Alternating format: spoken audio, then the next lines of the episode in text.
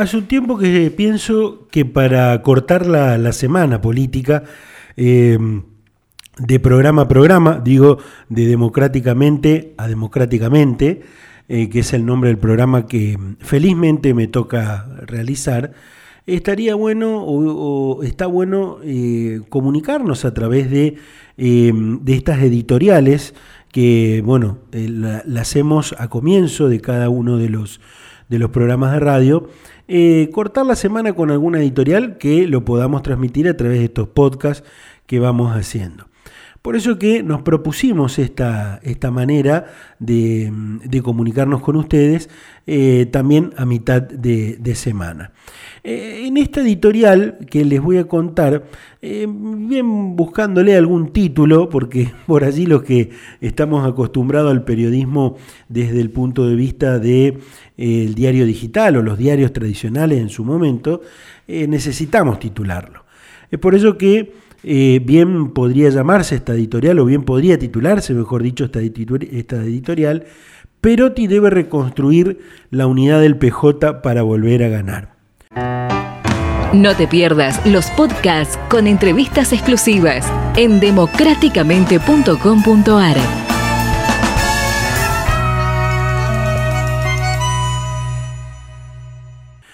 Algunos dijeron por lo bajo en las últimas horas que Omar Perotti consiguió paz. Ahora debería ir por el orden. El gobernador de Santa Fe deberá ordenar a su gente, a sus socios, a su equipo luego de tener entre sus filas a un personaje que dinamitó muchas relaciones, tanto afuera como adentro.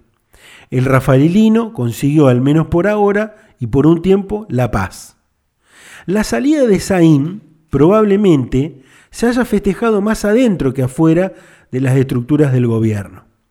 Es que para su equipo, el ministro porteño, el ahora ex ministro porteño, era un pelotazo en contra. Prácticamente ninguno pudo lucirse por gestión y hubo muchas cosas para destacar en estos tiempos. Las errantes mediáticas apariciones del responsable de seguridad ocasionaban fuertes detonaciones de los cimientos que se construían. Un ejemplo, la relación con los legisladores oficialistas. Cada vez que se llamaba al diálogo, una declaración picante volvía todo a foja cero. En la oposición, la salida de Marcelo Saín, sin embargo, tiene ambigüedades, ocasionó ambigüedades. Por un lado, el alivio que no siga persiguiendo y sacando cosas que quedaron en el tintero de la gestión anterior, de la gestión pasada. Pero por otro lado, el nivel de rechazo que logró generar el funcionario en la gente sumado a sus confrontaciones y sus declaraciones, provocaron que bajara el nivel de aprobación popular del gobierno, que eso beneficia o beneficiaba a la oposición. Ahora llega el momento en donde el líder, quien tiene el poder real, hablo del gobernador Omar Perotti, se ponga a la cabeza para reconstruir las relaciones que en algunos casos están rotas con los distintos sectores del Partido justicialista de Santa Fe. Lo dijo el mismísimo presidente de la Nación, Alberto Fernández, al asumir la conducción nacional del Partido Justicialista. La unidad no debe dolernos, debe ponernos felices. Esa frase bien podría corresponder para los peronistas santafesinos. Los peronistas de Santa Fe ya conocen de divisiones y por ello de quedarse sin el poder de la provincia. Por eso, cuando en 2019 se logra la unidad en la diversidad y más tarde el triunfo luego de 12 años socialista, las miradas hacia el futuro era de varios años con el poder real de Santa Fe. Eso se fue rompiendo al poco tiempo de ganar las elecciones. Y ni que hablar de cuando Perotti asumió el poder de la Casa Gris. Para algunos no hubo tal unidad hay quienes no se sintieron nunca parte, simplemente porque no los convocaron. Hay una frase que dice, nunca es tarde para volver a empezar. Nunca es tarde para volver a empezar. Se las puede ocupar en todos los órdenes de la vida. Eso debería pensar el gobernador de Santa Fe, Omar Perotti. Ya se fue quien para muchos era un escollo, pero ahora todo lo que viene tendrá una sola imagen para mirar, la del Rafaelino.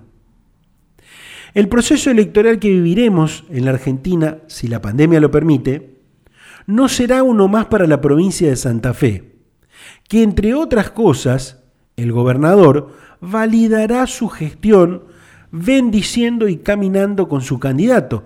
Hoy se presume, presumimos, que sería Roberto Mirabella, hombre de confianza y quien lo reemplazó, por ejemplo, en el Senado de la Nación. Desde los despachos donde se cocinan las cosas en Buenos Aires, miran a Santa Fe especialmente. Es que saben que en otras provincias no les irá muy bien y entonces deberán poner toda la energía y sobre todo los recursos a los lugares donde tendrían chances. Insisto, entre ellos Santa Fe. Cada uno de los nombres que se mencionan en las mesas peronistas atiende su juego y son apadrinados por alguien.